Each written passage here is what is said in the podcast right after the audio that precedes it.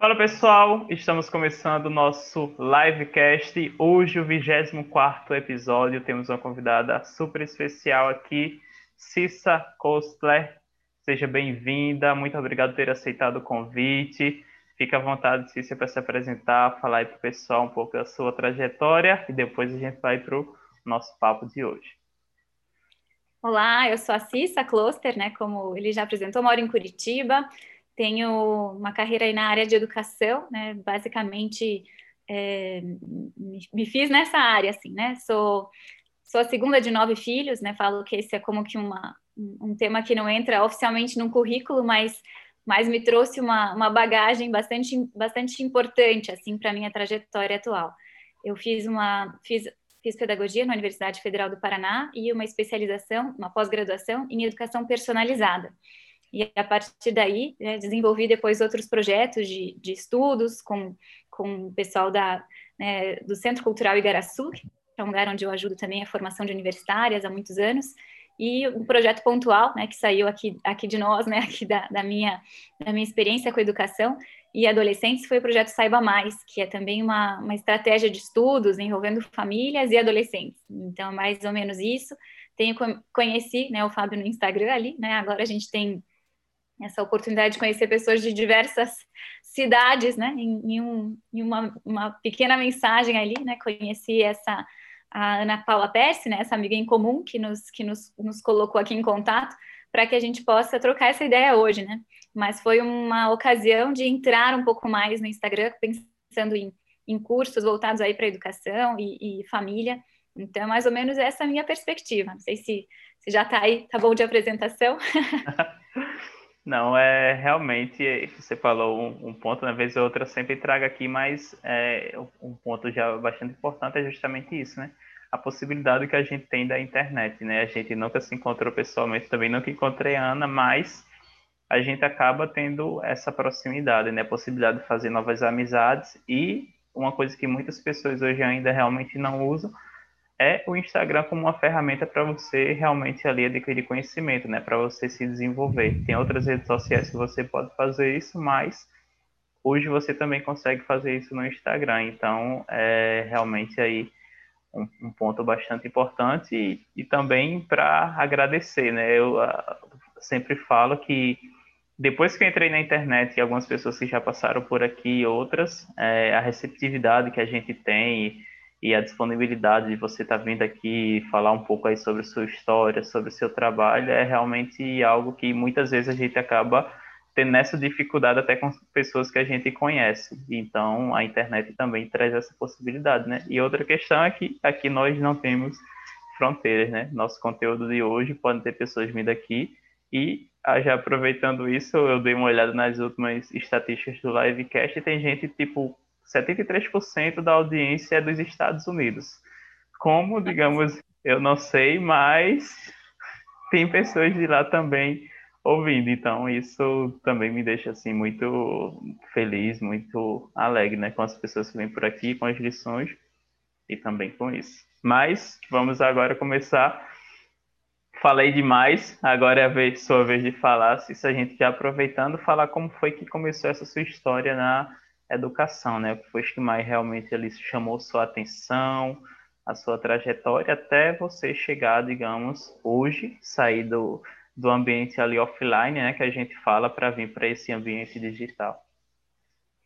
A minha trajetória na educação começou é, a partir da experiência com meu pai, né? Eu estava, ele mexe, eu cito ele ali, mas é porque ele é professor universitário e, e, eu via que ele trabalhava, né, de manhã, de tarde e tal, e à noite dava aula, trabalhava nos três turnos, mas eu, ele sempre chegava em casa dizendo que ele descansava dando aula, que esse transmitir conhecimento era algo que, que ele gostava muito, assim.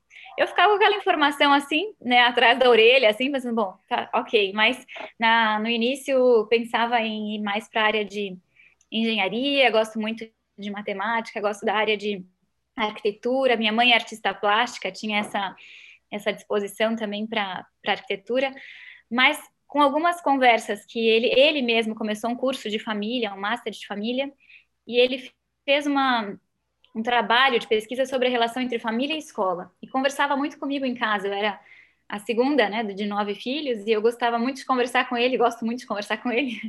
Então eu fui vendo o papel, né, de da escola como algo, né, algo que pode também ajudar os pais a entenderem seus papéis de pais e essas duas instituições se ampararem mutuamente, assim.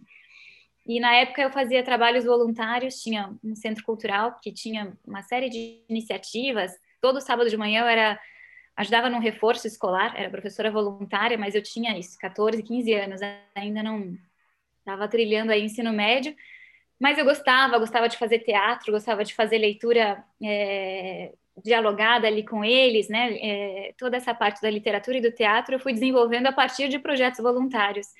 Mas essas, especialmente essas conversas com meu pai, me fizeram entender que a escola não é só assim, né? Não estou lá só porque eu gosto de criança ou porque é um espaço alheio a toda outra realidade, né? né? Família uhum. e sociedade e tudo, né?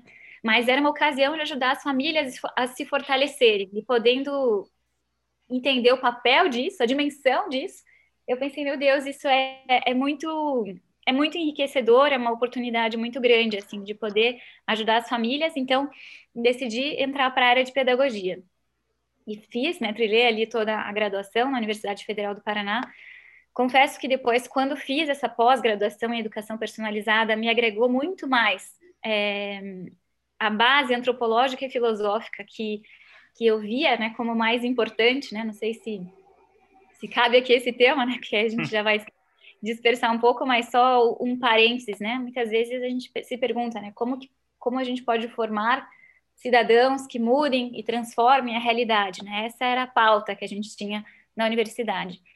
Então era muito frequente essa conversa mais, é, às vezes até mais ideológica, assim, né, no sentido de que é necessário formar formar pessoas que tenham consciência da sua classe, que tenham consciência do seu papel social, e eu via muito mais a importância do papel social na, enquanto sociedade, né? E de repente, quando eu entrei para uma escola que era uma escola que tinha esse alinhamento de educação personalizada e uma visão mais ampla da pessoa, né, não só do indivíduo como, como alguém solto aí na sociedade, mas a pessoa, eu vi que, na verdade, a gente precisa formar pessoas felizes, né, e essas pessoas felizes, isso depende de uma integridade entre inteligência, vontade, sentimentos, entender o papel dos afetos, então eu mergulhei aí num âmbito diferente, né, a universidade nos apontava aí para para um âmbito mais social, assim, mais, mais, mais uma dimensão pública, e de repente eu entrei nessa perspectiva e aprofundei isso na pós-graduação.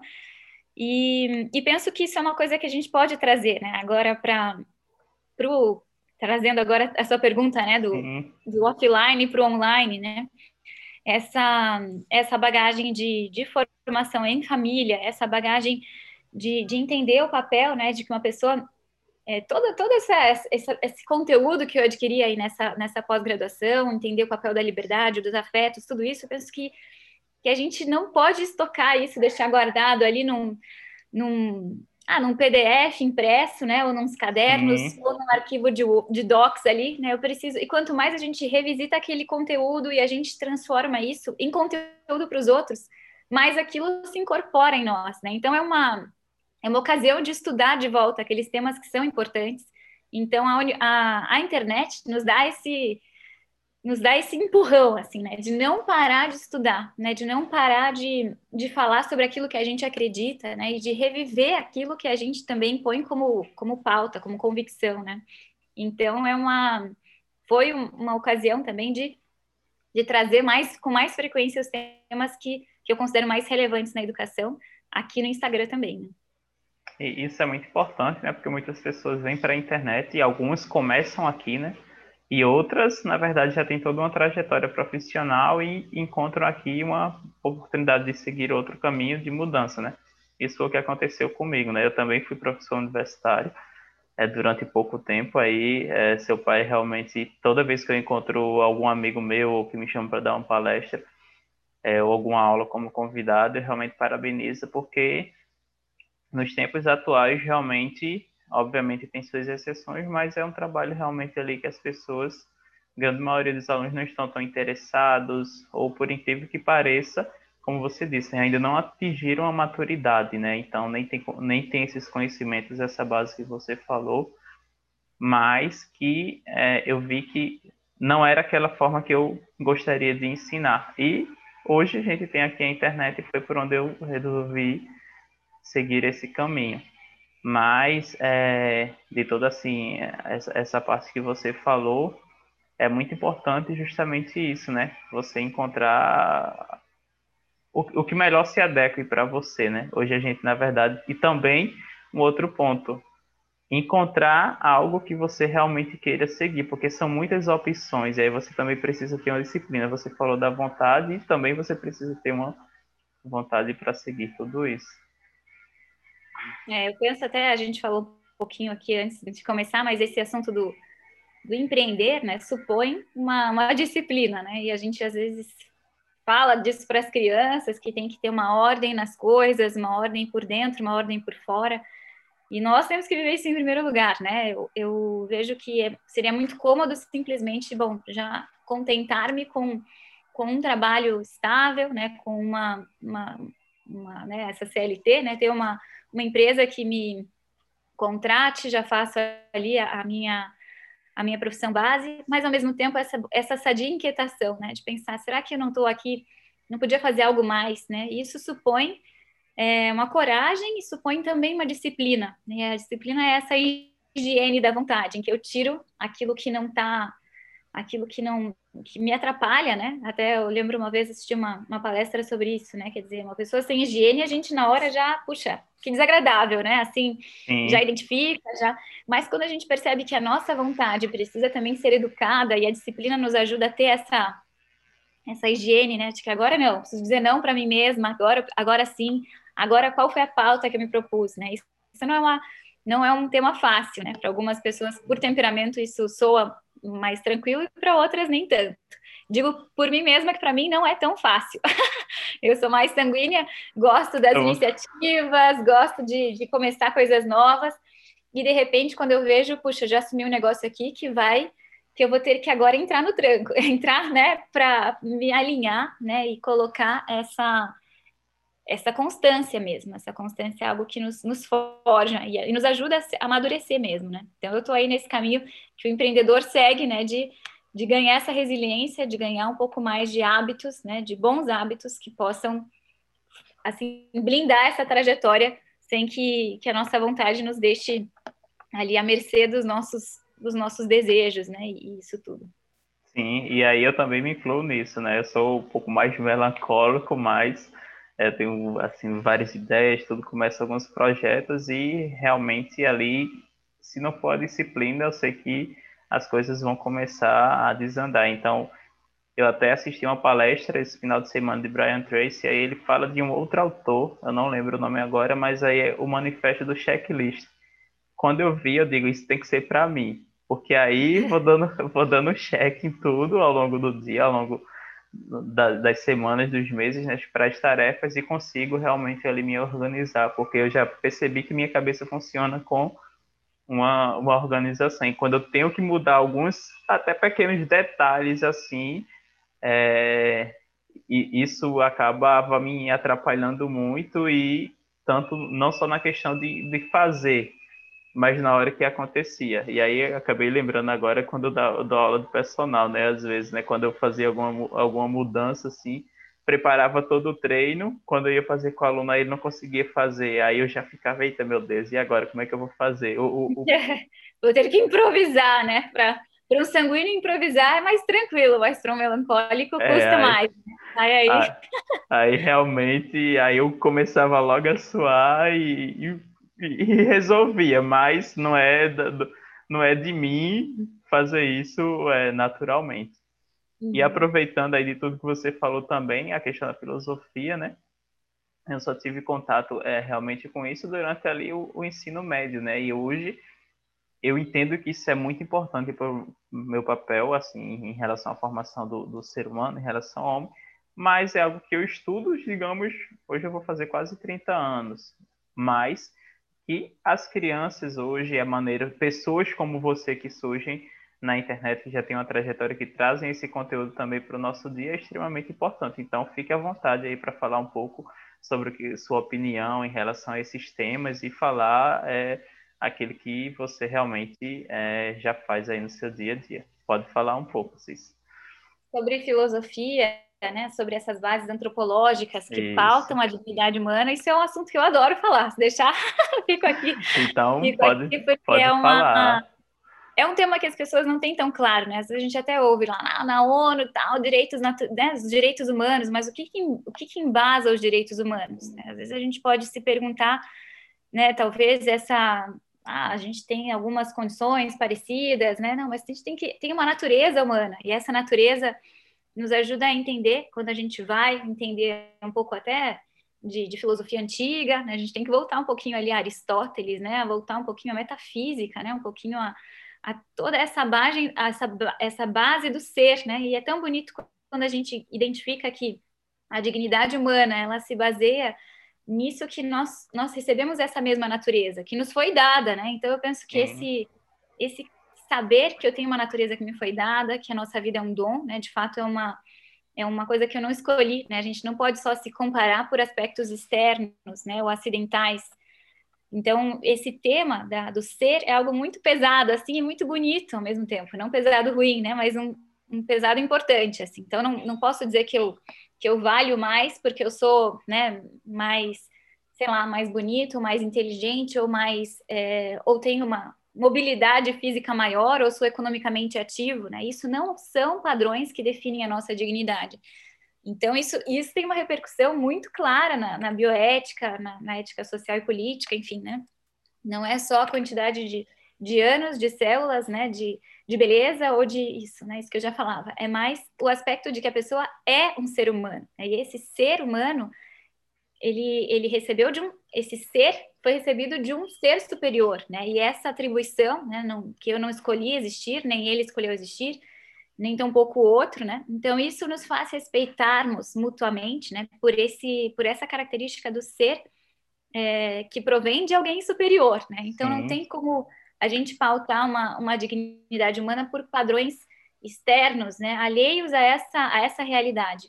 Então é uma isso nos faz pensar, né, uma realidade que nos, muito profunda, que nos faz pensar nas nossas relações entre nós, né? Então, uma, um filho não me pertence, né? Um, um, esposo não me pertence. Cada um, né, tem esse esse quê de mistério, né? Ao mesmo tempo que a gente só vai aprender a ser pai se a gente aprender a ser filho, filho desse ser superior que tem uma uma expectativa concreta para nossa existência, uma, um, uma, uma trajetória, a nossa inteligência, a nossa capacidade, os nossos talentos vão ser propor proporcionais a uma missão que a gente tem a realizar nesse mundo. Então, tudo isso muda, né? A gente pensa, bom, peraí, eu não estou aqui à toa, tenho uma perspectiva, tenho uma expectativa concreta com relação à minha existência, isso me, me direciona a querer conhecer quem sou eu, quem é esse ser que me, que me criou, e corresponder a tudo isso, né? Então, aí já tem uma série de implicações práticas, né? Então, são temas relevantes, temas que eu revisitei nessa, nessa pós-graduação em educação personalizada, né? E é interessante saber isso, né? Que as nossas inteligências não precisam ter um padrão é, fora, né? De, do que aquilo que é próprio de cada um. Cada pessoa tem a sua missão, né? Não preciso que um filho tenha a mesma inteligência que o outro filho, né? Vai ser proporcional à missão que cada um tem no mundo. Cabe a cada um de nós descobrirmos essa missão, né? Não adianta a gente a gente tra, tra, traçar, claro, a gente vai traçar planos e, e metas e estratégias, mas de repente a gente tem que entrar no mundo aí com esse quê de mistério também que faz parte, assim, né? Um pouco de, de Chesterton na nossa vida, assim, também, quanto faz bem é, ver, ver nas coisas, assim, esse mistério, né? Ver esse encantamento, né? E descobrir, né? E tentar olhar com esse profundo respeito para cada alma isso nos dá um, um grande panorama, assim, tanto na educação dos filhos, como na educação dos alunos, como numa terapia, né? Eu vejo conversando com amigas que são da área de ah, até de terapia ocupacional, psicologia, e essa base humana faz falta em muitas, muitas, muitas profissões, né? Saber uma fono, né? Então eu falava, olha, querendo ou não, né? Mesmo no Instagram ali a gente vai falar sobre alguns alguns critérios né, de ser pessoa, né, de ser filho, de ser pai, o papel de cada um, é, com essa riqueza. Isso a gente não ouve por aí em qualquer lugar, a gente não ouve com essa, com essa perspectiva tão filosófica ou tão profunda de antropologia personalista, assim, a gente não encontra isso na universidade pública atualmente com tanta facilidade. Então, é necessário buscar por conta própria, buscar autores, buscar livros, e essa autoformação vai nessa linha também, de que a gente não pode parar de estudar, né, ou de se aprofundar nesses assuntos. E aí é, é um ponto importante, é você falando tudo isso, eu lembrei de um livro que eu li recentemente, né, que é a Conquista das Virtudes, e aí, na leitura do livro, eu descobri algumas coisas que já estão presentes em mim, outras que eu preciso trabalhar ali para adquirir e outras para melhorar. E esse livro tem um checklist ali, né? Um é... exame de cada capítulo, né? Cada virtude. É, é muito bom esse livro, assim, também já, já li, conheci pessoalmente o Padre Francisco Fausto, também, que é o autor desse e de muitos outros livros que são de formação. Sim, ele e Padre, e, aliás, de São José Maria Escrivá, né, para mim hoje são os dois autores assim que eu disse, não, estou na lista que eu quero ter a coleção toda, porque foram assim leituras que eu fiz e pessoas que eu conheci, né, através da leitura que mudaram totalmente ali minha forma de enxergar a vida, de enxergar meu trabalho e tudo que eu faço. Então, realmente aí é como você disse, né? A busca dessa autoeducação é extremamente importante para nós. E um, um, ponto que eu acabei percebendo também na questão da leitura é o quê? Que algumas questões são inerentes e já deveriam estar presentes em nós desde sempre, né? Algumas delas você falou do seu pai, algumas questões eu fiquei refletindo, não, isso aqui eu aprendi com os meus pais, mas não, eu não sabia que isso era, digamos, já para ser de mim, enquanto, enquanto ser humano, enquanto é, homem, enquanto realmente aí meu papel na, na, na sociedade, né, como você disse, né, aí da, da transcendência. Então tive essa é, oportunidade de encontrar isso e descobrir através da leitura. Exato, a gente vai vai descobrindo aí as nossas referências, né? E isso e, e, a gente não tem que ter pressa, assim, não, não que não tenha que ter pressa, mas não se cobrar por um período, né? Eu tava falando com uma amiga que se converteu há pouco tempo, né? E puxa, eu tô atrasada. Aí eu falava, não, você tá no seu tempo, né? É. O seu tempo é a sua trajetória, né? E, e eu tenho, e eu vejo que ao mesmo tempo quem já teve essa vivência, né, de, de, certa forma, eu conheço a bibliografia do Padre Francisco Fausto desde que eu nasci, assim, porque meus pais já, já tinham esse livro de cabeceira, Suco, Caminho, Forja, os livros de São José Maria Escrivá, desde, desde os 15 anos em que a gente fazia os cursos de voluntárias, era essa a nossa bibliografia base, assim, né? Então, de certa forma, isso acarreta até uma, uma responsabilidade, assim. E, Sim. E por isso também que, que eu acho que a gente tem que pulverizar essa formação, pulverizar isso de forma tão boa. E o Instagram tem sido um caminho tão bom para que a gente possa espalhar isso, né, de forma muito prática, ao mesmo tempo embasada, assim, com convicções firmes, né? Qual é qual é a minha ordem interior? Qual é essa minha, hierarquia pessoal, né? Qual é, é isso que eu falava de ampassando, né? Ali essa essa unidade, tanto pessoa, eu com o meu fim, com a minha missão,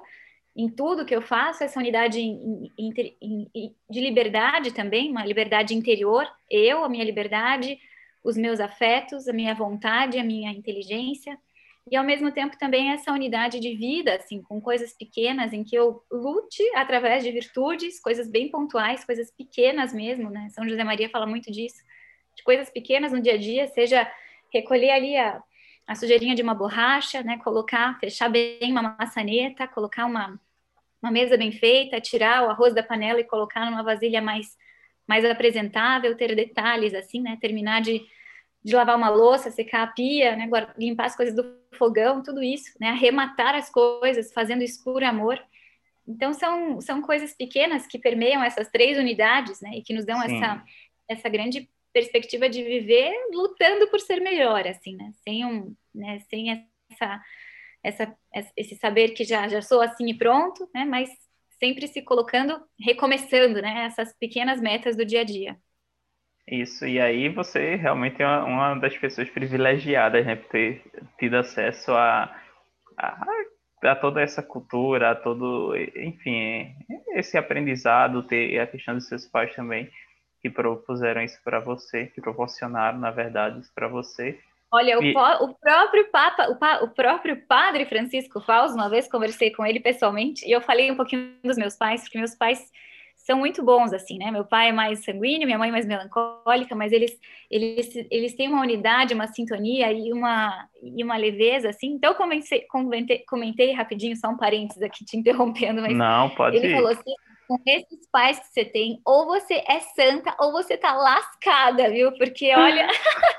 E é por isso que eu tô aqui no fundo. Vamos, vamos lá, não vou dizer não para ninguém, nem para o Fábio, nem, nem para nada, porque a gente precisa lutar em primeiro lugar pessoalmente, né? Saber que tem muitas Sim. coisas que eu preciso melhorar, mas esse esse pôr para fora toda essa riqueza. E aí você falou isso, eu lembrei, né? Eu sou um pouco mais melancólico e tá que a minha noiva é mais sanguínea, né? Eu não tive a oportunidade de ter todo esse, digamos, conhecimento, mas enfim, se Deus permitir, a gente tiver filhos, tudo construir nossa família, as crianças já vão ter isso porque a gente teve, é, já, já vivenciou tudo isso, já vai estar realmente ali, é o livro de que vai estar na nossa biblioteca, né? Não só em relação à leitura, mas também vai fazer parte do nosso dia a dia. E aí eu não tive a oportunidade de, de ter isso, mas é como você falou, cada um tem o seu tempo. Quando eu comecei meu processo de conversão, e aí, 2020, 2020, eu sempre fui aquele católico do, do IBGE, né? Mas é, realmente ali eu digo, não, eu fiz isso tudo, eu não quero fazer mais, isso daqui para frente.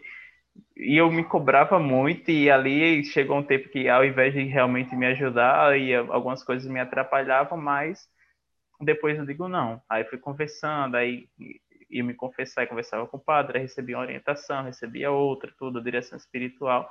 Então, realmente ali eu entendi, não, meu tempo é esse, eu preciso respeitar tudo que aconteceu, não tem como excluir e daqui para frente caminhar, né? E as pequenas realmente ali atitudes do meu dia a dia que antes eu tinha ou em relação ao meu próprio temperamento, realmente começar a trabalhar isso é, daqui para frente.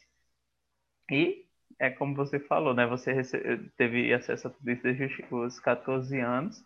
Aí a gente falou mais uma vez São José Maria Escrivá e Padre Francisco Faus e não sei, as crianças talvez comecem bem mais cedo.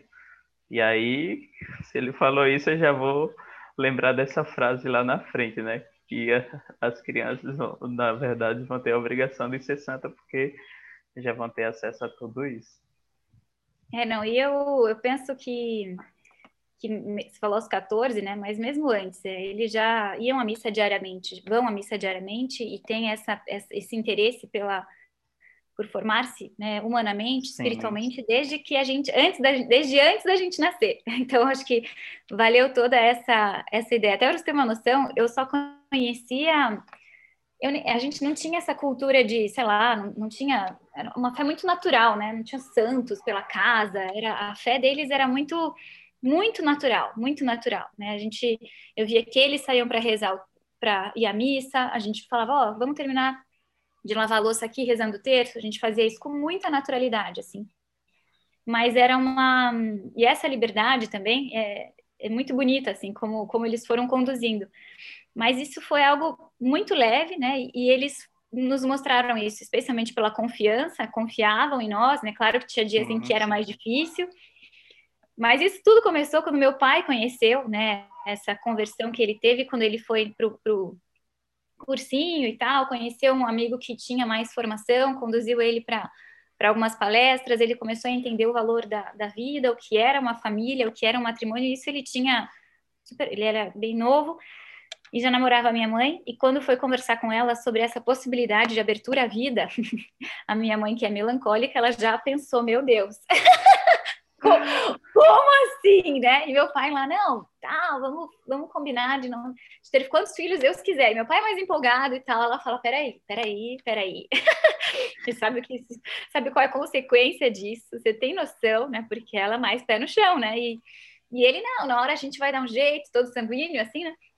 Ela fala, peraí, e ela tinha essa até pela minha avó, né? Quer dizer, cada filho, nossa, um, um parto, assim, ela tinha uma noção de que os filhos dão muito trabalho. Minha avó era tinha esse esse hábito de falar, olha, valorize porque cada filho dá muito trabalho e tal. E ela cresceu numa família de quatro, mas assim já sabendo que que não foi fácil para minha avó e tal. Então, quando meu pai veio com essa perspectiva, assim, ela deu uns passos para trás e falou: "Peraí, que eu não sei se eu quero isso, eu tenho que pensar". E ele, na hora, gelou assim. Ela falou: "Não sei, e inclusive se isso é tão essencial aqui para o nosso namoro continuar, eu preciso pensar e depois a gente conversa e tal". Daí ele falou: "Puxa, perdi minha namorada agora, foi foi por água abaixo e tal. Acho que eu devia ter ido com mais calma nesse assunto".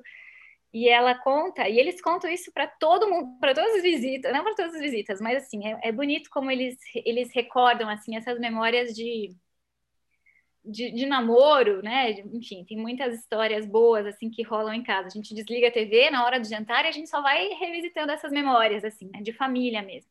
E chega um momento, e depois de dois, três dias, eles voltaram a conversar. Ela falou: Olha, já pensei sobre o que você me propôs e aí ele estava assim, ansioso, falou, é, e aí? Daí ela falou, olha, eu topo com uma condição. E daí ele já começou a fazer festa e tal.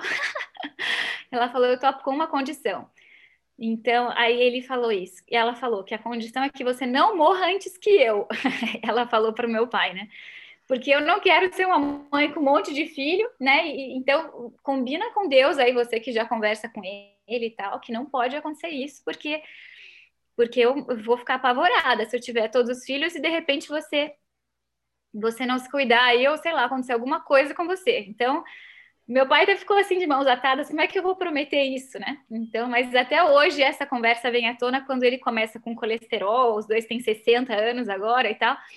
Então ela falou: oh, você tem que se cuidar, porque você tem que não pode morrer antes que é o que você me prometeu. Mas é bonito que assim, depois toda essa, meu pai é muito generoso, minha mãe é muito fiel assim, muito fiel. Eles nunca discutiram na nossa frente, nunca mesmo que meu pai alguma vez foi mais é, sei lá, mais expansivo, mas e ela não concordava tanto porque ela é artista plástica, ela é mais sensível, ela é muito humana, muito delicada, minha mãe. Então, às vezes, ela, em petit comitê no quarto, combinava, olha, eu acho que ali foi, passou da risca ali, né? Ou talvez esse, essa, essa consequência, talvez a gente possa, você não quer falar de volta com ele e tal, com meu filho. Então, com, então essa unidade entre os dois, né? Isso é muito nítida, assim, né? Desde, desde essa época, assim, né? Então, a gente topa, né? Contanto que sejamos uma coisa só, né? E que você não me deixe sozinha, né? Então, foi uma... Foi um pacto ali e a gente vê essas marcas assim na família, nessa marca primeiro de transcendência, de que Deus de que Deus é, é, é o mais importante, Sim. depois dessa unidade entre os dois, né, de que aconteça o que acontecer, eles vão estar unidos ali. Eu lembro uma vez até uma aluna, uma história aleatória aqui, isso que eu lembrei, mas uma aluna mais novinha, assim, de oito anos, chegou para mim e falou: Prof, você não sabe, eu conversei com meu pai, ela é toda querida, assim, filha mais velha, é super geniosa, muito interessante, assim, uma menina muito muito legal, assim, e o pai dela é um querido também, assim, você vê que eles têm muita afinidade e tal. E ela falou, ela falou, prof, uma hora eu saí com meu pai e tal, e aí eu tava no carro só eu e ele, daí eu cheguei pertinho assim e falei, pai, diz pra mim que você me ama mais do que a mamãe. Olha o que ela falou.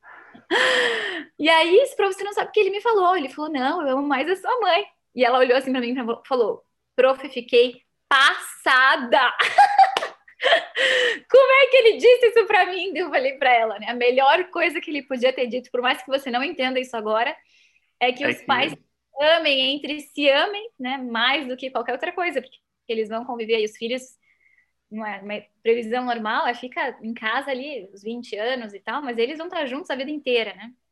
E os filhos para Deus, para o mundo, né? E eles e, e, e, essa união do casal precisa ser retroalimentada constantemente. Então, uma coisa muito concreta que eu vivenciei e posso dizer assim, né, com com, com, muitos testemunhos, todos os meus irmãos, mas é que meus pais toda semana saíram para namorar. Até ligava qualquer pessoa que tocava o telefone, ah, seu pai tá aí. Não, hoje é terça-feira, ele sempre sai para namorar. Então ele sai com minha mãe toda terça-feira, né? Seja na época de falência, porque não é fácil sustentar nove filhos, seja uhum. na época de, de mais tranquilidade econômica, eles saíam nem que seja para para andar no shopping e tomar um sorvete, assim, mas esse tempo deles era sempre prioridade, assim. E isso é uma coisa que às vezes eu tenho que lembrar famílias que eu conheço, assim, não, é, a terapia do seu filho é importante, as férias não sei o que é importante, aquele investimento é importante, mas o teu tempo com teu marido é muito importante, né? E a gente não tem ideia de como isso é, é essencial para que a família tenha uma base estável, né?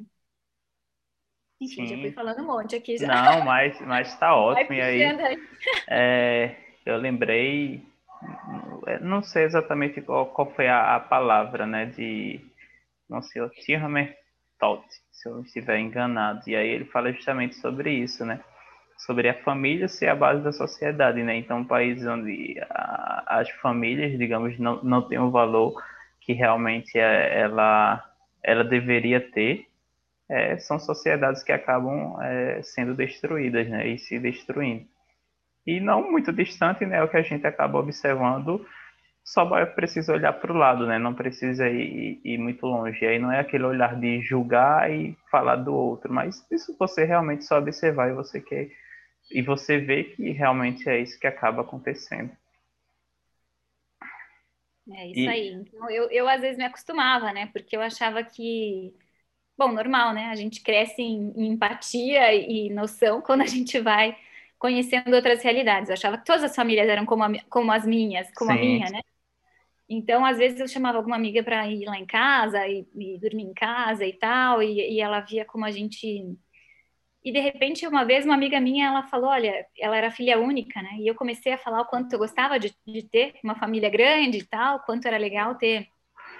Pois então, Deus. aí, de repente, ela virou para mim assim e falou: Cissa, você acha que eu escolhi ser filha única? E tal. E às vezes, assim, você acha que. Uma vez também, uma outra amiga que eu levei em casa, ela ficou incomodada e falou: Olha, eu preciso ir para casa, por quê? Porque meus pais não param de brigar. E, e eu vejo aqui os seus pais que não brigam, e, e eu fico até um pouco. Eu fico Mal, até um né? pouco triste, assim, triste. é, porque, assim, meu Deus, como é que. Como é que pode? Ela falou: tenho que ir para casa porque eu sei que quando eu não tô lá, eles, eles brigam mais, né? Então era. Era, eram realidades que na hora eu ingênua, assim, né? Não tinha noção, né? Eu ficava, nossa, olha que legal. Que... Mas de repente chega a ser irritante, assim, né? Parece até essas propagandas de margarina, assim, né? Que, nossa, mas dá tudo certo. Não, não dá tudo certo, né? Eu outro dia, conversando mais com minha mãe, que é melancólica, né? Mãe, diz aí todos os perrengues que você passou aí, porque eu, eu, né, por natureza, acabo lembrando mais das coisas boas, assim, né? Por ser mais, mais sanguínea, né? A gente acaba fazendo memórias mais, mais leves da, das coisas. Ela falou, nossa, foram muitas situações, especialmente quando seu pai assinou ali né, a falência da fábrica, que ele tinha investido tudo, uma fábrica de reatores elétricos, ele investiu, contra, tá, tinha lá os, os, sócios que, que traíram meu pai, abriram outro negócio, levaram os fornecedores, foi e, e foi a leilão a fazenda da família, a fazenda do meu avô e tal. Ela falou, quando seu pai assinou a falência, né, a autofalência, e eu estava nascendo a sexta filha, né, ela falou, foi desesperador mesmo, assim, porque eu falei assim, bom, né, a gente sabe, né, porque a gente tem fé que cada filho vem aí com, com pão debaixo do braço, as oportunidades vão surgir, mas ela falava assim, é muito mais fácil para uma mãe, né, comprar ali uma comida congelada, descongelar uma lasanha, pedir uma pizza, não sei o que e tal, e ela falava, não, aqui eu tinha que me virar com macarrão, né, com comidas práticas, com coisas que eu fizesse, né, esses aniversários que muitas vezes eram mais simples, mas a gente tinha que preencher de amor, assim, com muita criatividade para que a gente pudesse ver que, não, é valorizar o que a gente tem e, e, e, não se desesperar, assim, né? Porque ela, ela passou ali por, por, por frios na barriga, assim, né? Mas ela falou, olha, eu fui aprendendo a, a ver como a gente cresce na sobriedade, como a gente está mais unido nesse, nesse contexto, como é até mais fácil educar os filhos na, na escassez do que na abundância, né? Porque você consegue explicar, olha, não, não tem, não dá, né? E, e, e eu vou comprar um tênis para o seu irmão, mas é porque ele precisa, porque ele vai competir e tal, mas você vai continuar com o seu furadinho aqui, a mãe costura,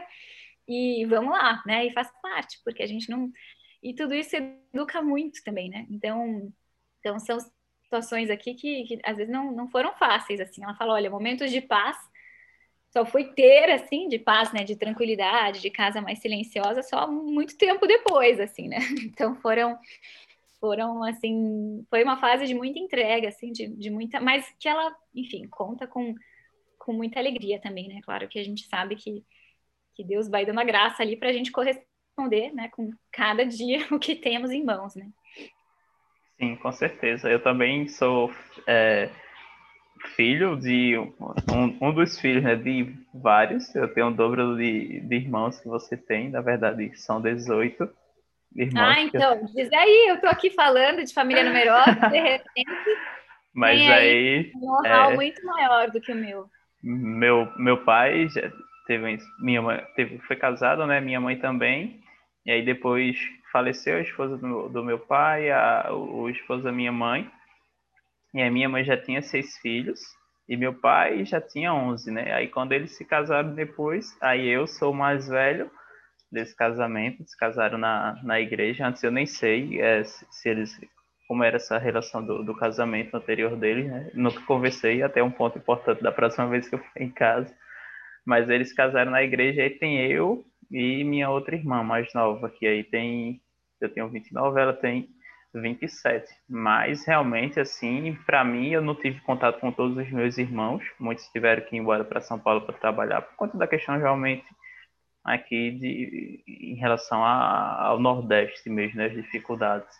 Mas eu sempre gostei de ter muitos irmãos.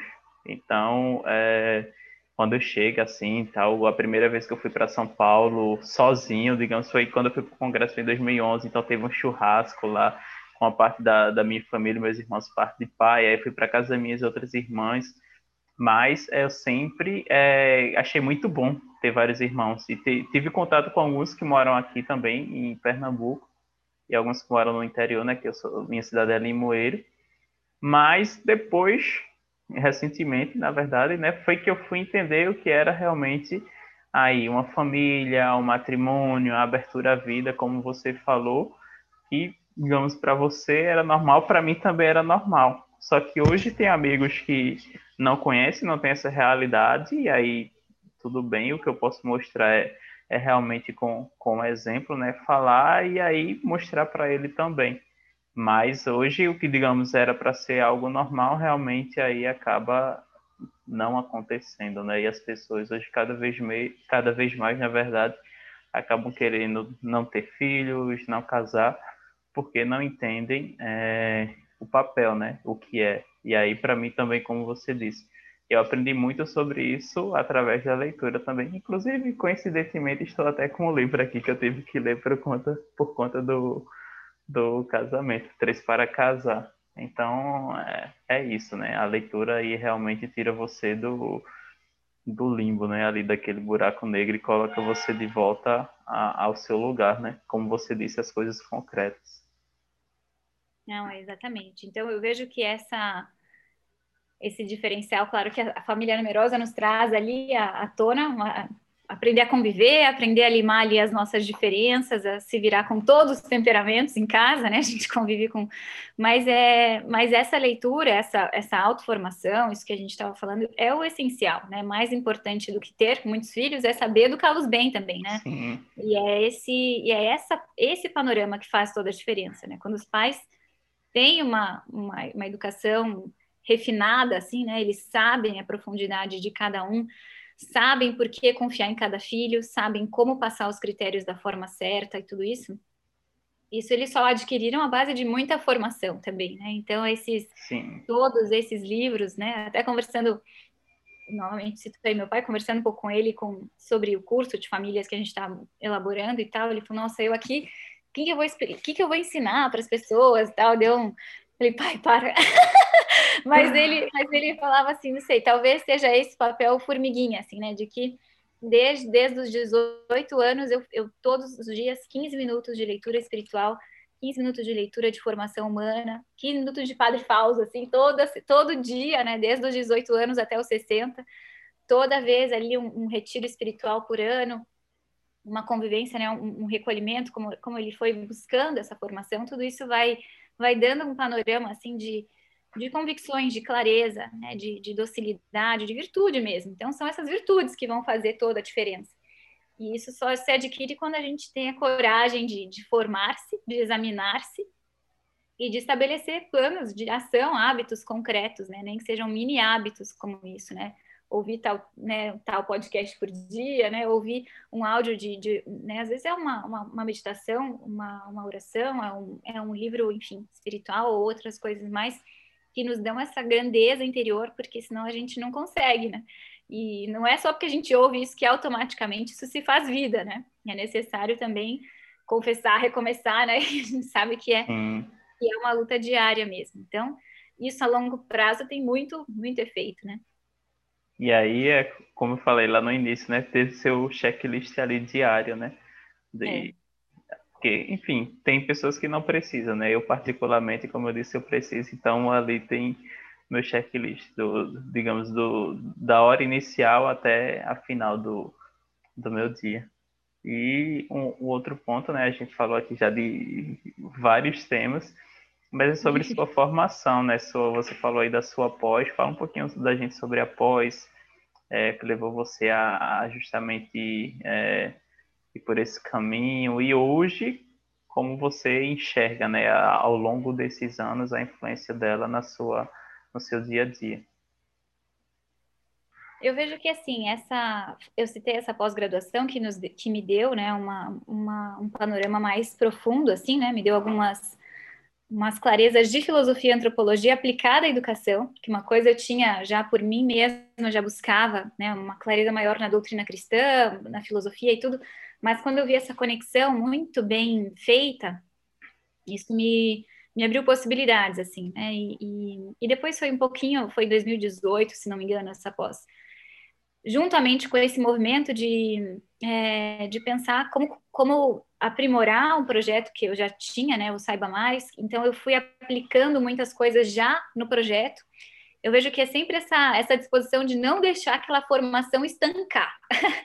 então, eu não quis deixar essa pós acabar. Foi uma pós de um ano, imagina, a gente está citando ela aqui mais do que a graduação, que foram quatro, né, ou mais do que outras coisas, mas é só porque eu não quis deixar ela estancar, não quis que ela parasse. Então, eu estou até com um caderno que justamente eu fiz as anotações da pós aqui na minha frente, porque essa, essa convicção de como, é, de, de, como é o ser humano, né, de como a gente pode configurar o mundo, né, como que a gente pode entender a nossa liberdade, entender a instituição família, é, foi um, um, autor muito muito bom, aprofundamos ali em Leonardo Polo, né, um, um, um antropólogo né, que estudou sobre educação e que, e que trouxe aí luzes muito muito relevantes para minha área, mas a, mas a questão principal foi como aplicar isso sempre em pequenos projetos. A pós-graduação já fez isso, a gente teve que fazer seis mini projetos. Eu assistia duas aulas on, online gravadas e eu tinha que elaborar um projeto.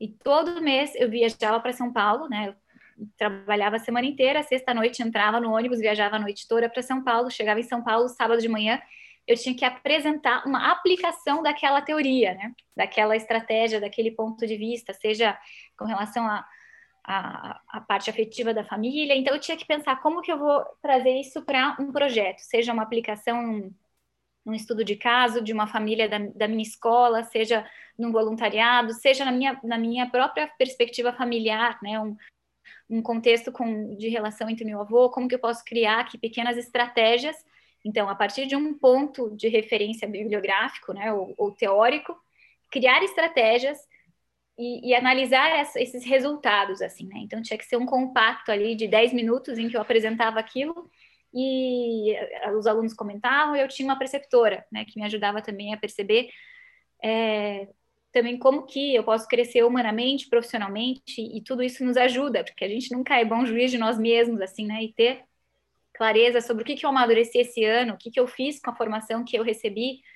Então, esse, esse conjunto né, me fez chacoalhar bastante. Então, foram seis projetos ao longo de um ano em que eu fui, voltei, fui, voltei. E, mas o principal foi esse dinamismo, de depois não deixar cair, estancar essa formação e aplicar depois no Saiba Mais, aplicar depois na, no empreendedorismo online, né, seja na, na formação, na produção de conteúdo, seja na forma de ver as, as, as coisas, né, até na forma de fazer reuniões, de propor ali no Centro Cultural, no grupo de universitárias, né, olha, proponho tal tema, mas que cada uma possa elaborar um projeto a partir delas mesmas, ou na formação de professoras na escola onde eu trabalho, então que a gente tenha, cada uma leia um livro e depois aplique isso né, numa situação concreta, num, num, projeto concreto da sua própria realidade ali, seja sala de aula ou, ou, ou, ou relacionado com a família, tudo isso acho que ajuda a que a gente não não pare por aqui, né? Tem esse olhar de estudante assim para as coisas, né? E de que não posso só ouvir esse podcast, né? Ou assistir essa live e pensar, tá, O que, que eu faço com isso, né? Então já é uma, uma, uma coisa que nos cutuca agora, né? Que eu não possa simplesmente encerrar essa live agora sem pensar o que, que, que, que que ação essa live vai gerar a partir Sim. desse momento aqui, né? Então, se foi um, uma, uma disposição maior para essa autoformação, né, de ler 10 minutos por dia de um livro de formação humana, porque isso vai ser a chave da família, a chave do professor, a chave de qualquer instituição, se a gente está bem e com virtudes humanas, se isso se vai ser esse interesse maior em querer entender mais de filosofia ou de, enfim, o que for, né? Essa, esse alinhamento do casal, sei lá, algum, algum propósito prático a gente pode tirar dessa live que a gente foi citando vários temas e, e que sirva para que a gente não deixe os temas morrerem dentro de nós, né? Que isso possa nos gerar marcas transformadoras mesmo. Sim, e aí aproveitando, né, como você falou de uma, de uma ação, né? alguns livros, a gente citou aqui alguns livros, né? Citou, citamos Padre Francisco Faus, José Maria Escrivá, então, ah, eu não conhecia, mas que possa ir em busca, tem a questão de, da, das virtudes também, então são realmente vários pontos, né? E aí, falando da palestra que eu assisti mais uma vez no final de semana, era sobre a questão do sucesso, né? Então, isso aí é, sucesso é algo individual, mas em relação à palestra que ele falava, que as pessoas de sucesso, realmente na questão do âmbito financeiro, são pessoas que agem. Então, ele disse, terminar aqui essa palestra, você tem que agir, você tem que começar com a tarefa. E aí, é, eu lembro que isso foi o que aconteceu com o podcast, quando eu tive a ideia de, de fazer o livecast. Não, esse projeto aqui eu vou ter que fazer, vou ter que ter disciplina para ele sair do papel para ele sair do primeiro episódio e chegar até o vigésimo o, o, o quarto episódio. E aí, o que foi que eu fiz? Eu digo, não, fui para Excel, coloquei lá a lista das pessoas, algumas que eu já conhecia, fui, fiz o cronograma, montei e mandei mensagem para uma pessoa, acho que no outro dia, ou foram dois dias depois, a gente gravou. E aí, desde então, estamos aqui. Mas é isso, né? Você pegar a informação, você pegar o conhecimento ali e agir. E é, falando também do, do, dos projetos né, que você participa, você fala muito do Saiba Mais, né? Fala aí um pouco para a gente, o pessoal que está ouvindo ou que vai ver sobre o, o Saiba Mais, sua participação e a influência de toda essa formação que você tem no projeto. Então, o Saiba Mais é um, é um projeto de. Comecei presencial, né? Esse foi um que começou do, do presencial e depois agora migrou para o online, em que eram. São meninas de, de. Na verdade, qualquer criança, né? De fundamental 1 e 2, e médio agora a gente abriu, né? Para mais pessoas em que eu ajude a que a pessoa tenha um pouco mais de autonomia no estudo, né? Então, para algumas pessoas, né, eu vejo que que soa mais natural, para outras não, né? Entender que eu não sou só não sou só estudante, né? Eu posso ser, não sou só aluno, perdão, eu posso, eu, eu, posso ser um estudante com excelência, eu posso ter um pouco mais de autonomia. Então, às vezes, é necessário estabelecer ali pequenos mini hábitos que ajudem a que essa rotina de estudante seja mais eficaz. E, e também como que os pais podem orientar isso. Então, o Saiba Mais, em concreto, ele tem ali uma pauta de, de, de hábitos que a gente vai ajudar a criança a, a, a colocar em prática são conversas, é uma mentoria de estudos, né? Quinzenais, conversas quinzenais, em que eu estabeleço ali, olha, a gente estabelece juntos, eu abro algumas possibilidades de estratégias como anotação durante aula, ter é, flashcards, né, que são fichas conceituais de conceitos a partir das pega a apostila, né, transforma isso numa pergunta e numa resposta, é, criar como que um checklist assim para o estudante, né? porque às, às, vezes alguns acham que simplesmente a professora não pediu, não preciso fazer, né? Tá tranquilo aqui, não, não teve tarefa, então não tenho nada para fazer, né? Então, como de certa forma que eles vivenciem, às vezes um pouco alguém vai falando, não, pega, pega tal coisa, me mostra, né? Faz uma pergunta, uma resposta, cadê o teu livro? E a gente vai fazendo juntas esse treino de como protagonizar o próprio estudo, assim, né? Então, entender que ele é capaz de, de ter ferramentas de estudo é, e, e, ao mesmo tempo ajudar os pais a entender como orientar o estudo dos próprios filhos, né? Não quero ser a, a bengala, não é uma aula particular, né? é simplesmente hábitos e estratégias. A gente trabalha ali a longo prazo, né? Não é que, ai, tá, se essa minha filha vai reprovar, faz alguma coisa, né? Não é, não é essa a proposta. A proposta é onde a gente quer chegar, né? Onde a gente quer chegar e quais podem ser os hábitos que a gente pode semear ali no sexto, sétimo, nono ano e que de repente isso possa florescer com uma maturidade maior de enquanto estudante nos, nos, nas alunas, nos alunos de ensino médio. Eu vi isso porque eu, eu treinei o Saiba Mais com as minhas irmãs. Aqui eu tinha as irmãs do ensino médio, tinha uma que era mais fleumática, assim, tinha muita dificuldade para ah, não sabia estudar história, eu gosto muito de história, então eu ia criando associações e, e, e, e até fazia lá como que um, um avatarzinho de, de, tal personagem, criava, conectava, por exemplo, os heróis da Marvel com, com alguns dos, dos, dos temas de história que a gente via, né? Até personagens de literatura, como que eu releio isso através de, de filósofos que eu quero lembrar, né? Alguns traços mais concretos. Então, eu vou fazendo associações e ajudando a pessoa a destrave, né? E veja que o estudo pode ser algo criativo, pode ser algo gostoso, pode ser algo que eu faça é, de acordo com o jeito de cada um, né? Se eu sou mais lúdica, o meu estudo é mais lúdico, né? Mas se a outra precisa verbalizar, então que ela estude e verbalize, como que a gente pode criar um sistema de, de revisar o conteúdo, enfim, é mais ou menos esse panorama, assim. Então, eu tra trabalho isso com os alunos e depois é, ajudo os pais a conhecê-lo melhor, tanto no, nesse aspecto mais acadêmico, mas também os outros aspectos, né? Como alavancar o melhor que ele tem, né? Como entender ali quais talentos estão ali um pouco é, opacos e que a gente pode dar uma lustrada para que ele possa se desenvolver com, com, com, mais clareza e tudo isso, né? Então, essa, essa conversa, né? Pensando nos aspectos do filho, né? Social, acadêmico, físico, né? É, todo emocional e transcendente, tudo isso nos dá um, um, uma perspectiva de elaborar planos de ação. Então, é mais ou menos por aí que eu trabalho no Saiba Mais. Não, muito legal e muito importante, né, seu trabalho e, assim, só refletindo enquanto você falava, é, hoje é difícil a gente se educar, né, já digamos no, no ensino tradicional. Você se autoeducar, mais difícil ainda, né, então é, seu trabalho aí, como você disse, já tem essa trajetória é, no, no, offline e hoje você trazendo isso para o presencial vai contribuir com muito mais pessoas, né? E quem sabe até futuramente aí eu vou ser um dos alunos também, né? Que você disse, vai é, hoje. Quando seus é, filhos estiverem ali já preparando, ah, será que tem que estudar? vamos ver aqui inspirações, projetos, sonhos e estratégias, né? Depois a gente já já conversa mais aí sobre isso.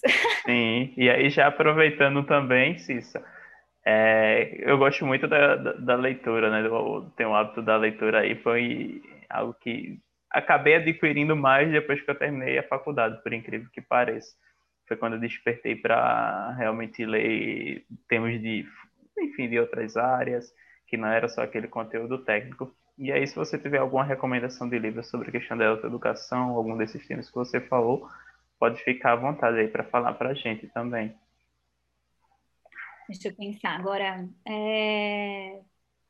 sempre, né? Então, é isso que eu falava, desde que eu conheci esse centro cultural e, e, a, e a, literatura aí do padre Francisco Faus, todos os dias, desde os 15 anos, leio pelo menos, né, esses livros aí mais de formação espiritual, por indicação, às vezes, de um diretor espiritual, ou, é... então eu vejo que o que mais me impulsionou a ter constância nisso, assim, foi o meu diretor espiritual, né? Então, às vezes eu nem é, nem buscaria por mim mesma uma, né, um tema e tudo, mas mas o, o, fato de ter alguém que me impulsione, né, me fez a que essa a que esse hábito fizesse parte da minha vida mesmo. E, e, esses livros, esse livro que você citou, A Conquista das Virtudes, é um livro espetacular do Padre Francisco Fausto, a gente citou aqui também Caminho, Sulco e Forja, né, e até Amigos de Deus, né, são livros de São José Maria Escrivá, que, que tiveram muito presente aí na minha, na minha trajetória. Eu vejo sobre autoformação, agora eu teria que, que pensar, talvez eu possa até deixar ali mais, mais algumas sugestões a, a, depois, assim, né, mas tem, tem muitos livros também literários que, que me ajudaram a, a, a entender tudo isso, né, além dos livros espirituais, eu fez muita diferença na minha vida ter lido Jane Eyre, eu gosto muito dessa, dessa, dessa história, né? Vou por aqui, eu vi que você depois eu escrevo também Jane Eyre, que é um livro da Charlotte Brontë, tá até aqui perto, mas não vou lá. Agora senão vou estragar. mas o livro Jane Eyre me fez ver uma pessoa, né, é uma narrativa, uma, uma é, é, um romance, mas uma menina que, que tem muito autocontrole, assim, aprendeu a lidar com, com ela mesma, ela passou por situações, assim, bem, bem interessantes. Tem filme, de, acho que é um filme antigo que foi feito, dela e tudo, mas tem outros livros também, como O Despertar da Senhorita Prim, é, outros livros como. É, enfim, poderia. Livros literários, no fundo, acabam sendo os que mais nos marcam, né? Por mais que a gente tenha tido aí uma, uma trajetória grande no, no, na, nos livros espirituais, como. Acabei de lembrar de um aqui, O Valor Divino do Humano, também um livro que me marcou muito. Enfim, tem vários livros que a gente poderia pensar, mas dentro dessa linha do do autoconhecimento. Ah, lembrei de um livro que chama Pensar por Conta Própria.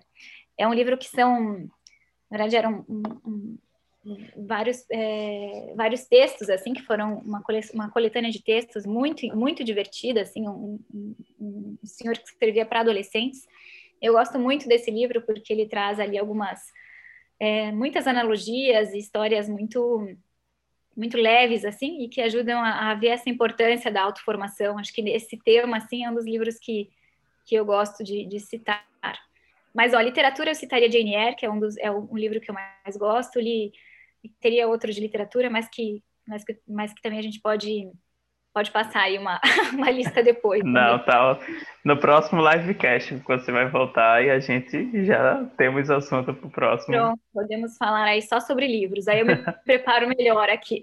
Não, tá ótimo. E já temos o tema, olha aí. Quem está ouvindo ou assistindo já vai saber qual vai ser o próximo tema quando o Cissa voltar. E é, aproveitando né, tudo isso que você falou, é, lembrei, inclusive, é, no Foja, né?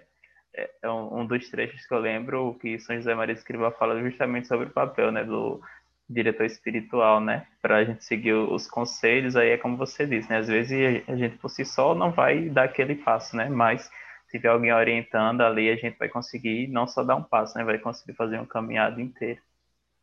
Então Exato. isso é... é... Isso, isso ajuda a toda essa trajetória, por isso, mais do que citar um livro, eu quero citar o diretor espiritual, porque ele vai te dar livro a vida inteira.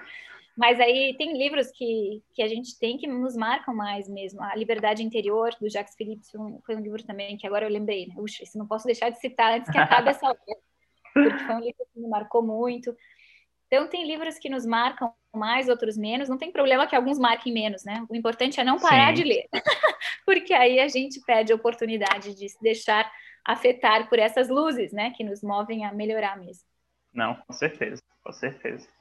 Agora vamos para um ponto já um pouco mais para Cissa empreendedora, né? Como foi essa transição aí do offline para o digital? Quais são as suas primeiras impressões? Não sei se você já tinha tido experiência, né, mesmo com outras pessoas e, enfim, saber um pouco sobre como está sendo esse início para você aí. Ah, é... Então, esse empreender, né, isso que eu falava lá no começo foi uma mãe do Saiba Mais que falou, Cissa, vamos fazer isso online, chegar mais gente, etc.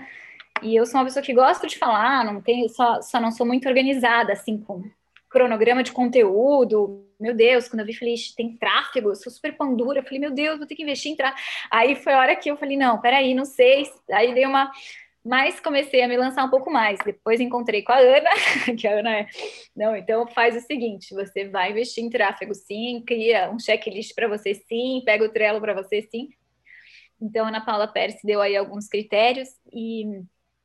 Mas eu vejo que, assim, esse ser empreendedor é pensar qual é a dor que me move, né? Ninguém é empreendedor porque, ah, vou, não tô, né? Vou mudar aqui, vou ver o que eu vou fazer, acho que agora vou fazer algo, algo novo a gente tem que estar incomodado com alguma coisa, né? Eu, e eu e eu acho que esse incômodo é muito saudável também, né? Pensar o que, que me incomodava, né? Isso que eu citei aqui em algum momento, né? Eu tinha lá essa perspectiva de que, nem sei se eu citei, mas ou se a gente falou antes, né? Mas eu estava lá já como professora de ensino fundamental há 10 anos e a perspectiva seria ser coordenadora desse nicho ou pensei, é muito pepino ser coordenadora, eu prefiro, mas assim, eu quero crescer, né? Eu tenho um irmão que é empreendedor nos Estados Unidos, ele trabalha com marketing digital também, com multinível e trabalha muito bem, assim, é uma pessoa que, que eu aprendi muito e ele falava isso, Cícero, onde que você pode chegar, né? Onde que a gente pode crescer? E, e, e esse irmão, concretamente, ele me inspirou muito a, a, a, sair dessa zona de conforto, assim, e pensar, bom,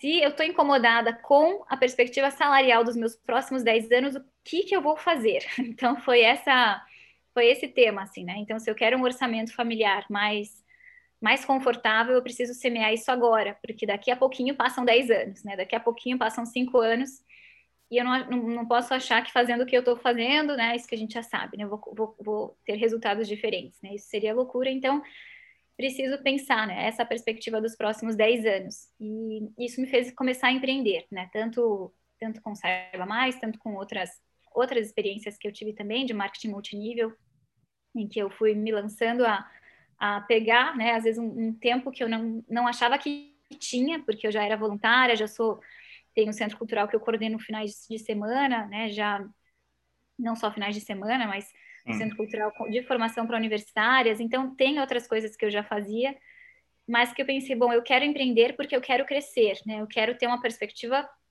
financeira mais saudável e, e, eu preciso fazer alguma coisa. Não adianta achar que vai resolver por si mesmo, né? Então eu comecei a entrar mais no Instagram também a partir dessa desse incentivo da própria Ana e, da, e dessa dessa mãe.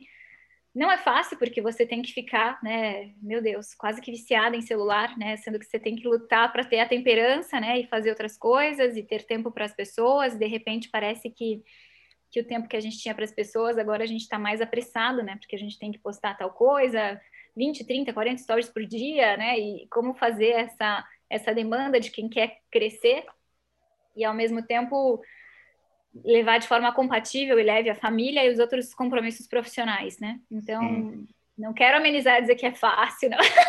eu quero dizer que isso exige, exige disciplina. E eu vejo, assim, que pessoalmente tem me ajudado a, a, a ser mais disciplinada mesmo. Eu sou daquele tipo de pessoas que se eu não tô no, na, na boca do canhão, não, eu perco tempo, assim. Então, eu gosto de ter muitas coisas para fazer.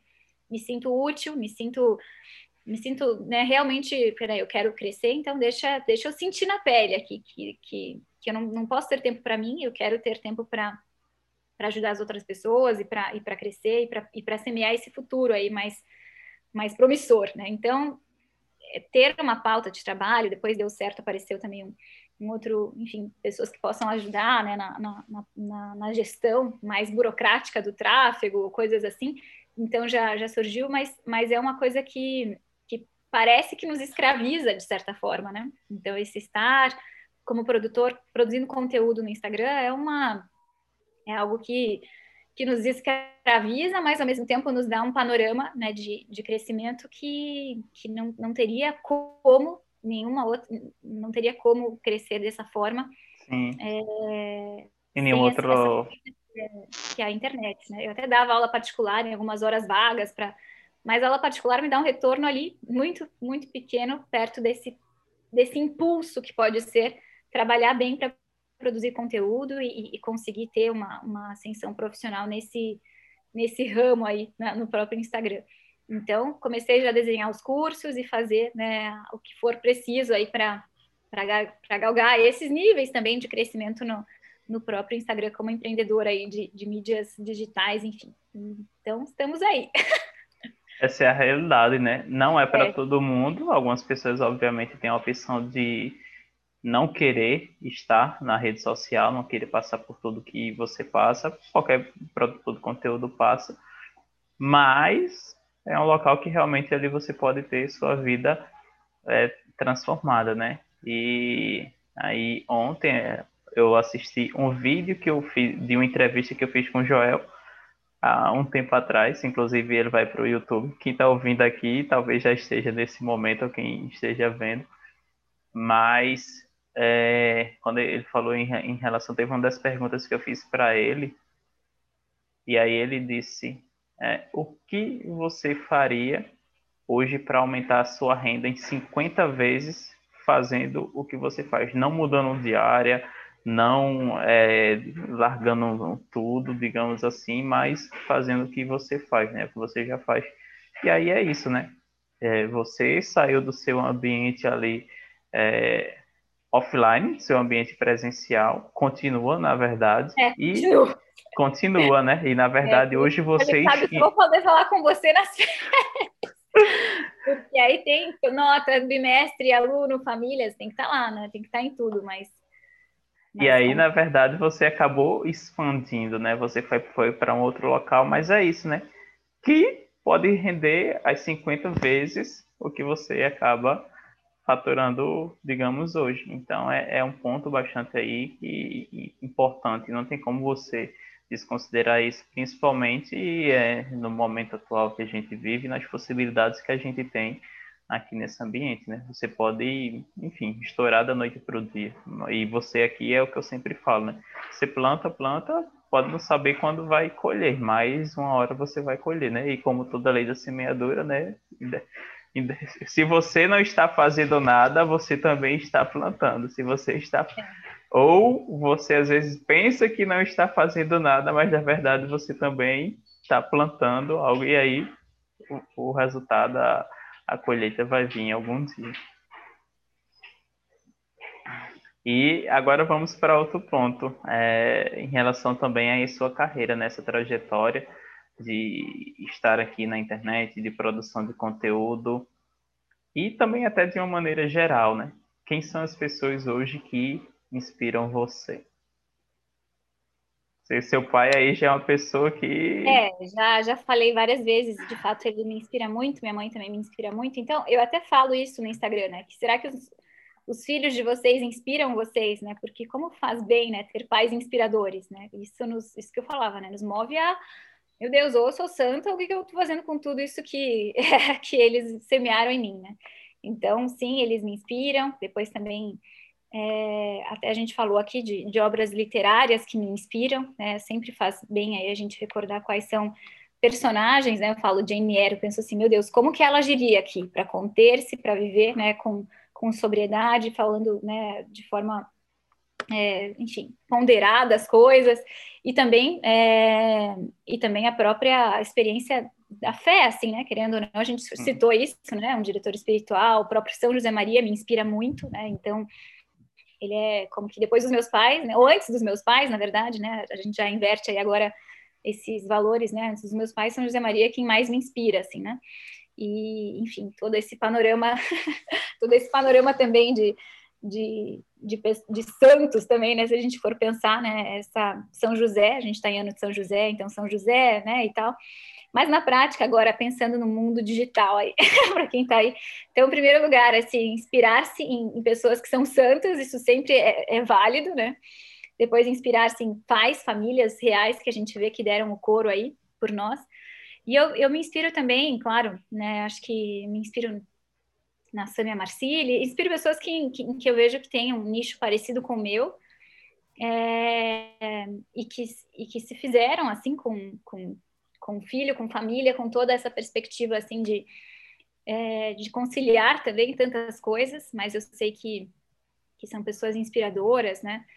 Eu, deixa eu ver, eu falei aí da Sâmia, né, que é, que é uma inspiração, mas tem várias várias outras pessoas menores assim, mas que mas que me inspiram também, seja a Adriana Abreu, que é uma diretora de escola, né, o João Malheiros também, é, todas essas essa, essa realidade que é a realidade que eu conheço mais, né? Tem pessoas que eu que eu acompanho, assim, sei lá, Guilherme Freire, mas enfim, são pessoas que eu, que eu vejo e, e, e quero, quero aprender com eles, assim, né?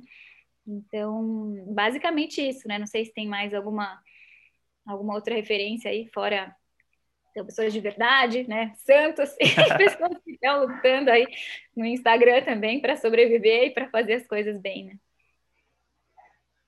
E agora mais uma pergunta. O que faz o coração de Cissa bater mais forte hoje? Uma pergunta de melancólico. é, mas no sentido de, sei lá, perspectiva profissional e no Não sentido, é. sei lá, no que for, né? No que vier. É isso? Exatamente, isso mesmo.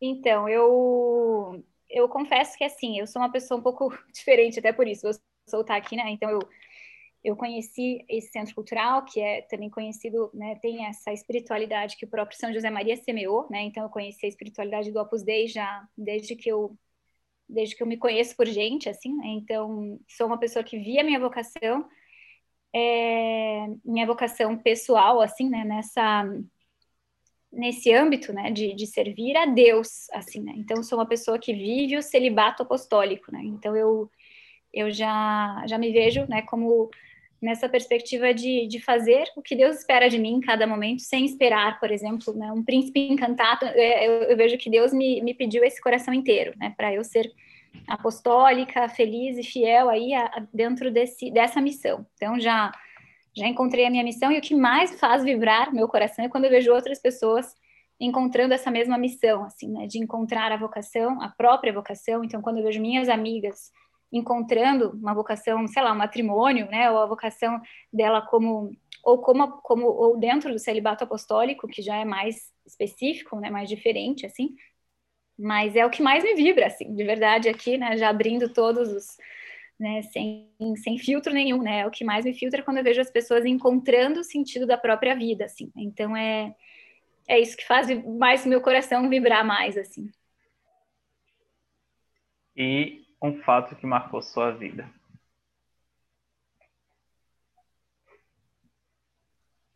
Então, eu vejo que como isso é o que mais faz vibrar o meu coração, o fato que me, é o que eu quando eu descobri a minha vocação, né? Eu acho que aqui foi normalmente essa pergunta para as pessoas é quando ah, você encontrou, né, sei lá, e eu vejo que foi quando eu, com 15 anos, né, vi que Deus me pediu, menos, na verdade, não tinha feito 15 ainda, mas quando eu via que, quando eu vi que Deus me pedia isso, e eu tinha já certeza, como eu sou fã do matrimônio, né, porque eu aprendi isso dos meus pais, então eu tinha certeza que eu ia me casar, escolher lá tantos filhos, enfim, escolher não, né, ter ali, tinha escolhido já nomes e perspectivas, e adorava ver é, coisas de casamento com, com a minha mãe e tal, mas quando de repente vi que Deus poderia me pedir isso e, e aquele frio na barriga do, do momento em que, tá, se ele, diante de Deus, percebo que ele me pede isso agora? Sim, percebo. E, e, e digo sim a isso.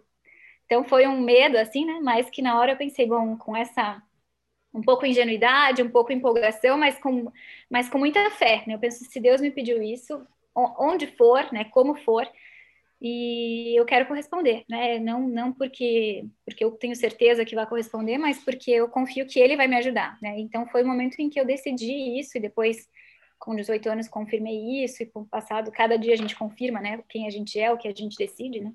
Mas acho que foi o momento aí de ter visto isso e ter decidido esse caminho de celibato apostólico, que é um, um pouco específico aí, né? Uma, uma revelação aí de final de live já, já mais já mais diferente, assim, né? É bem isso, mas é, realmente que algumas perguntas são, são inesperadas e a resposta também, né? Mas é, é muito importante entender isso e ver o, o, o quão isso é importante para a nossa vida, né? A gente encontra a nossa vocação. É, eu sempre tive essa vontade de ter, de, de construir minha família, né? Do matrimônio.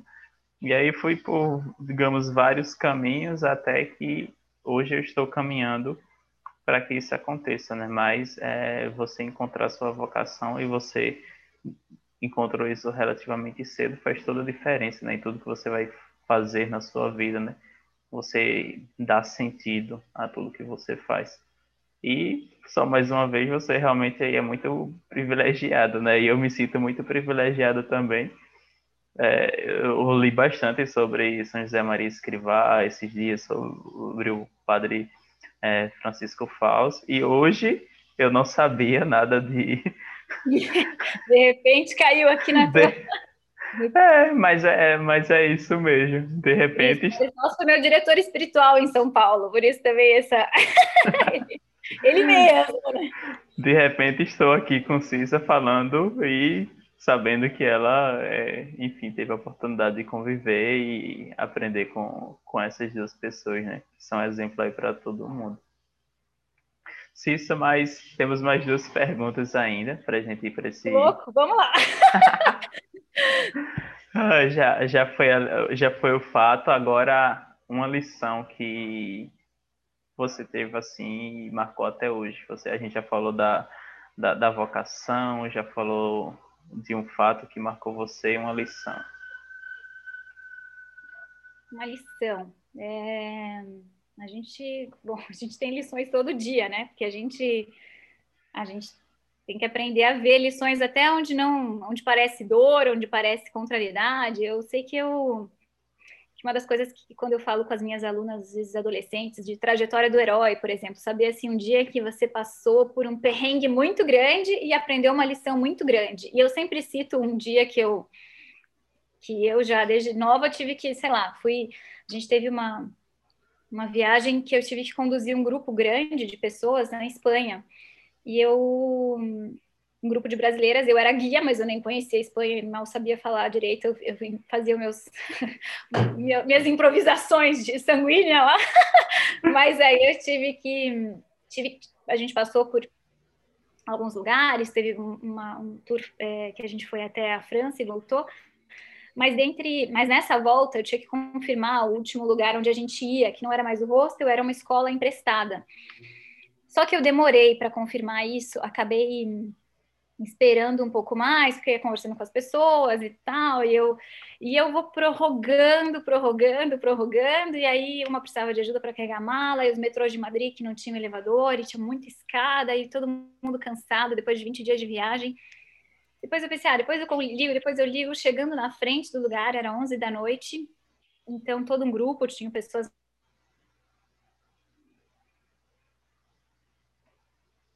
mais velhas, tinha de todas as idades lá, pessoas de várias idades mesmo.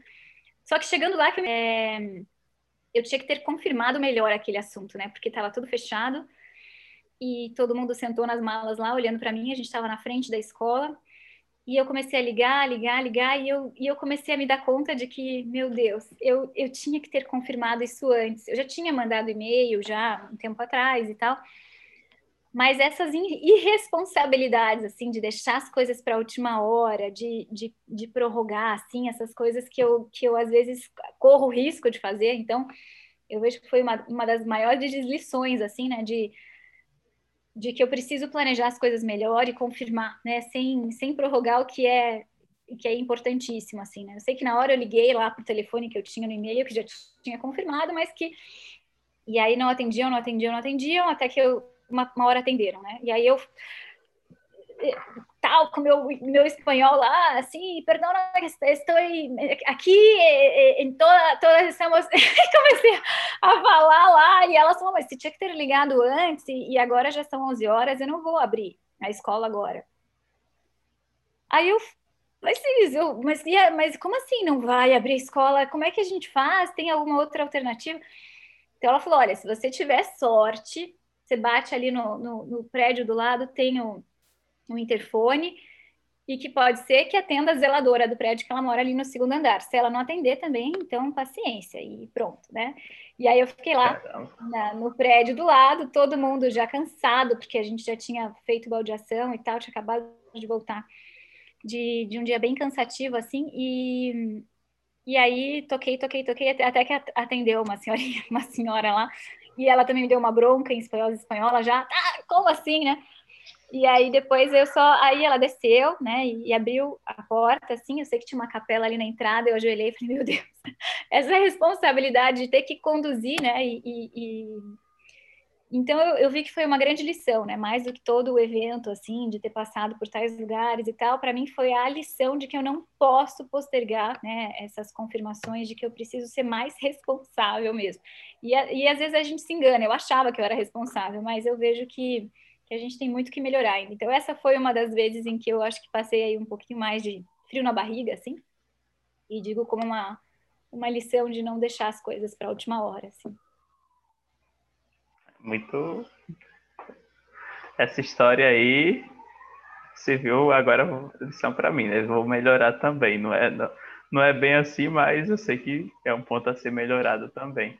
Mas fico imaginando o desespero, né? E aquela frase no final dar certo, literalmente, no final deu certo, né? E foi ajoelhar para rezar e é, agradecer. Deus, ele me ajuda muito, porque eu podia ser, ele podia me fazer passar por muitas outras situações piores. Eu acho que ele, essa foi uma das vezes em que ele falou: deixa eu te mostrar o que, que, o que poderia acontecer se eu não te ajudasse, né? Então, porque às vezes eu vou me acostumando, que as coisas vão dando certo e tal, mas é, falta ainda uma uma estrutura humana, assim, né, de, de ordem e, enfim, responsabilidade. Então, tem coisas que a gente vai ter que lutar a vida inteira, e essa Sim, é uma delas. Né? Com certeza. E para a gente fechar, Cissa, uma frase ou uma palavra que representa você. Que me representa. Ai, Jesus Cristo, vamos ver. Eu... É às vezes se você se pensa assim, né, essa Deixa eu ver. Deixa eu ver. Então, eu penso que assim, tem frases que a gente tem que ter na cabeça assim, né? Então, não, não é uma frase que me representa, mas é uma frase que eu recorro muitas vezes, né? Então, uhum. essa frase de São José Maria, faz o que deves, está no que fazes, é uma frase que tá, é uma frase que está na ponta, não, frases, até já fica o frases no plural, no plural também é uma frase que não sai da minha cabeça, porque é um, é um conselho de São José Maria gritado, assim, né? Muito, muito claro, né? E eu vejo que é esse aprender a lutar para fazer o dia a dia melhor, né? Não, não tá feito só porque eu recebi essa enxurrada de formação e que, que sorte que Deus me ajuda e que meus pais me ajudam também, mas eu preciso lembrar disso. Faz o que deves, está no que fazes, né? E, e essa, essa é uma pauta para minha vida, assim. Então, penso que essa pode ser uma, uma frase, não que me presente, mas que eu, mas que eu hum. corro atrás dela assim todo dia. Não, ótimo, ótimo. Não poderia encerrar da, de outra forma, né? A melhor forma realmente foi essa. E aí o nosso grande é, autor, nosso grande exemplo, nosso é, que a gente usou praticamente durante toda a live, né? Nossa referência de hoje, São José Maria Escrivá. E é isso. Cissa, muito obrigado. É, foi muito bom nossa conversa de hoje. Você com certeza é uma das pessoas que eu quero de volta aqui no livecast. Já temos nosso tema. Depois a gente vê a agenda aí para acertar a próxima data. Mas muito obrigado. Fique à vontade aí para deixar uma outra mensagem para o pessoal, caso você queira. Esteja à vontade. Então, não, eu que agradeço a oportunidade, né? Acho que aqui, né, nessa, nessa vida de, Insta, de Instagram, a gente aprende a, a ser até mais, mais mais aberta, disponível, até porque a gente quer, né, de alguma forma, dar a conhecer tudo isso, né? Então, por isso, a minha. É, quem, quem, quiser depois entrar no meu Instagram, né, cissa.closter, tem lá também curso com o Ney. Eu digo que mais do que eu, até fico sem graça às vezes. Eu falo, pai, eu não sou nem mãe, eu não, né, não, eu vivo aqui com adolescentes, eu estou aqui abrindo um curso de família, né? Mas, assim, eu, eu sei que, na verdade, eu tenho um tesouro que são os meus pais, né? E, e esse tesouro também de formação que eles têm.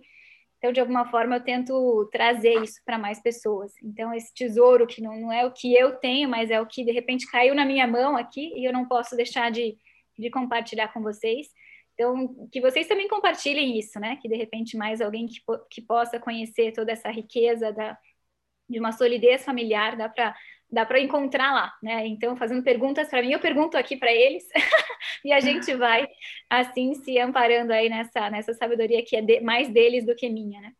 Então é isso, na verdade, só sugerir aí que compartilhem também toda essa, essa, essa mesma live, né? Que acho que aqui saiu de tudo um pouco, tudo que eu sofro foi para fora aqui. O Fábio já conseguiu de um lado e de outro, já, já saiu aqui toda essa, essa perspectiva pessoal, familiar, profissional, tudo isso é, até o principal defeito, tive que falar que já saiu. Então, acho que com essa simplicidade e naturalidade também, a gente já, já compartilha aí o melhor e o pior do que nós somos, mas nessa perspectiva de, de crescimento e de luta, que também acaba sendo inspirador também, de certa forma, né? Então, espero que tenham gostado. Uma boa, bom, né? Um bom, na verdade, nem sei se desejo boa tarde, boa noite, porque sei que horário que você vai assistir essa live. Bom dia, aí, né? boa tarde, boa noite.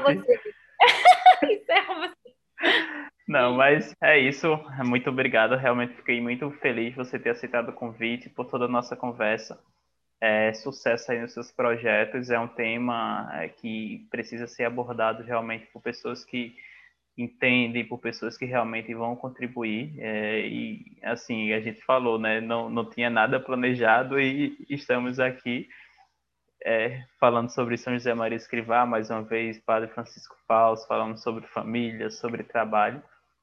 E é isso, né? Tenho certeza que você vai crescer cada vez mais e quem sabe quando voltar não vai estar com 10, 100 mil seguidores aí, mil pessoas, né? A gente fala seguidores porque é da rede, né? Mas são 10, 100 mil pessoas, mil pessoas que são impactadas com o conhecimento que você tem, né? E aí você pode ajudar cada uma delas. É isso. Muito obrigado, pessoal. Nos vemos no próximo livecast. Até a próxima!